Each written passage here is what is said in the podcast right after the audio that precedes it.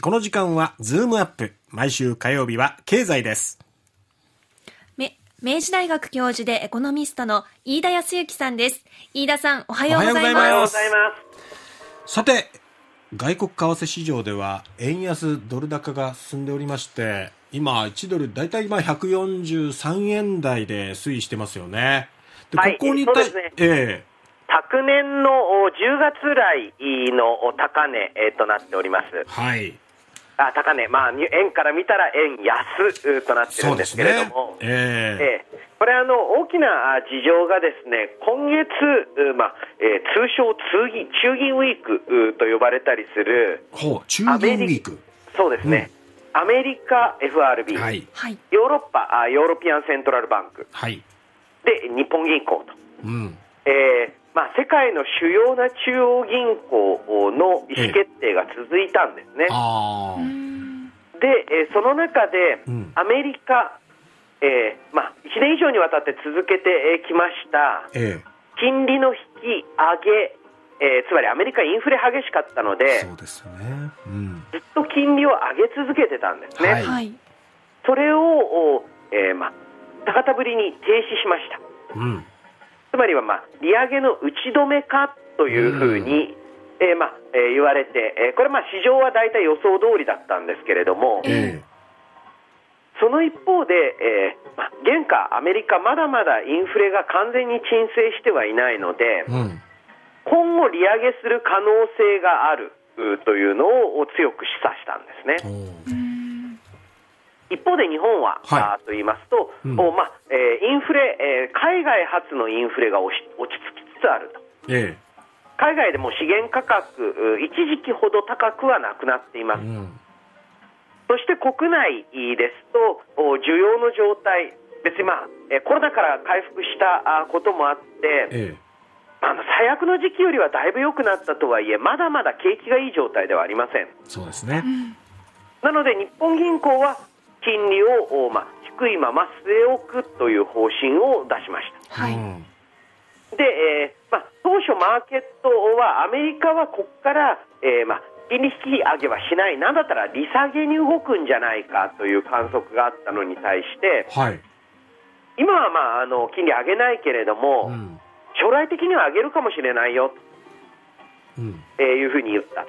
うん。そうするとですね、えーまあ、あ日本はあ金利低いまま、ええ。アメリカ金利高いわけですから、はい。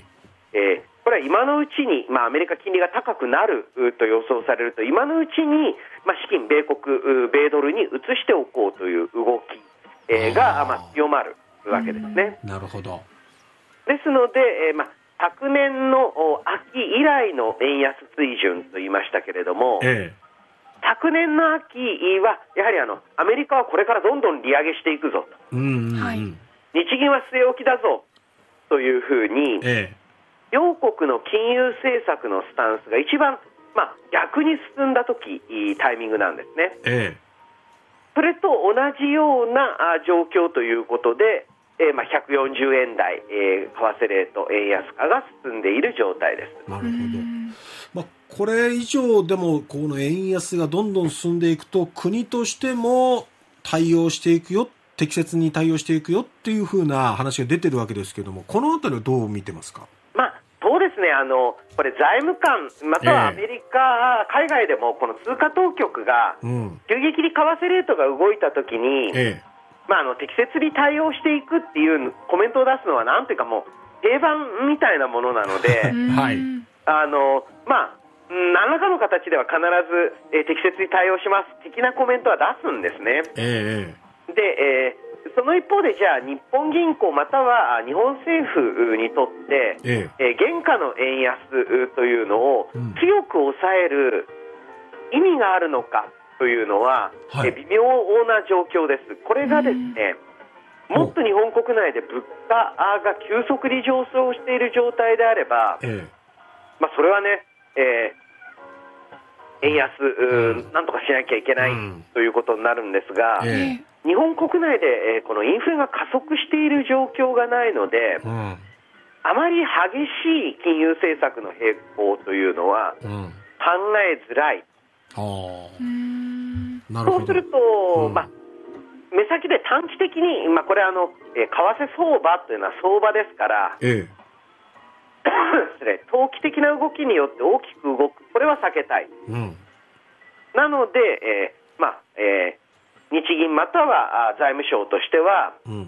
為替介入をするかどうかわからないんですが、はい。なくはないぞと思わせることでう、ん。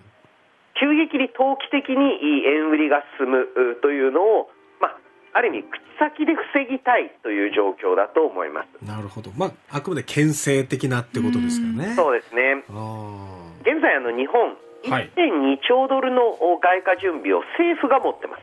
ほ1.2兆ドル、180兆円、えーおドル建ての資産を持ってるんですね、主う。に。なるほど。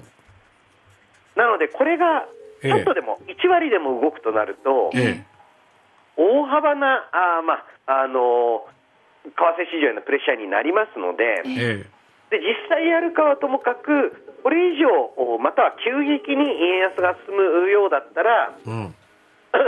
一気に日本政府が円を売って、あじゃあ、日本政府がドルを売って円を買うよというようなええ。可能性があると、やはり投機的、つまり短期的にええ為替相場、えー大きく動くことで利益を取ろうと思っている投機家とあたちうは、んうんうん。ちょっとそこまで日本国政府と逆の動きをするまでのリスクは負えないなと。うんあで、えーこういったあ為替レートおって結局通貨の交換ですあ。はい。はい。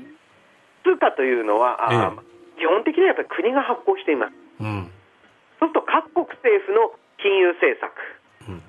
そして、まあえー目先、短期的にはこういった介入ということからうん大きく影響を受けるので、えなんと言いますか、えー魚市場あの競りとは違ってですね、え。えはい。しっかりと需要と供給とか、そのお魚の魅力で決まってるというよりは、え各国政府の行動を予想し合うという形で、うんえーまあ、水準が決まってくることが多いんですね。え。そうですね。んそっか。まあ、それだけに、うんまあうん現下、あ日本ですと、おまあ、積極的に円高を目指すう局面にないですし、うん。そういった大胆な転換というのをうん何か目指しているう状況を、まあ、岸田政権もそうですしまたは日本銀行もえそんなに感じられないのでえ。、はい。えええこうあくまでえちょっと短期的に投機が進むのは、まあ、困ると不安定になるので、うん。えー取引が。まあ、という感想を、まあ、感覚で動いている状況だと思いますね。なるほど。じゃあしばらくはまだこの円安の動きっていうのは止まらないというか続いていくっていう見方ですかね。はい、140円台はしばらく続くと思います。あなるほど。わかりました。飯田さんありがとうございましたあありりががととううごござざいいままししたた。ズームアップ明治大学教授でエコノミストの飯田康之さんでした。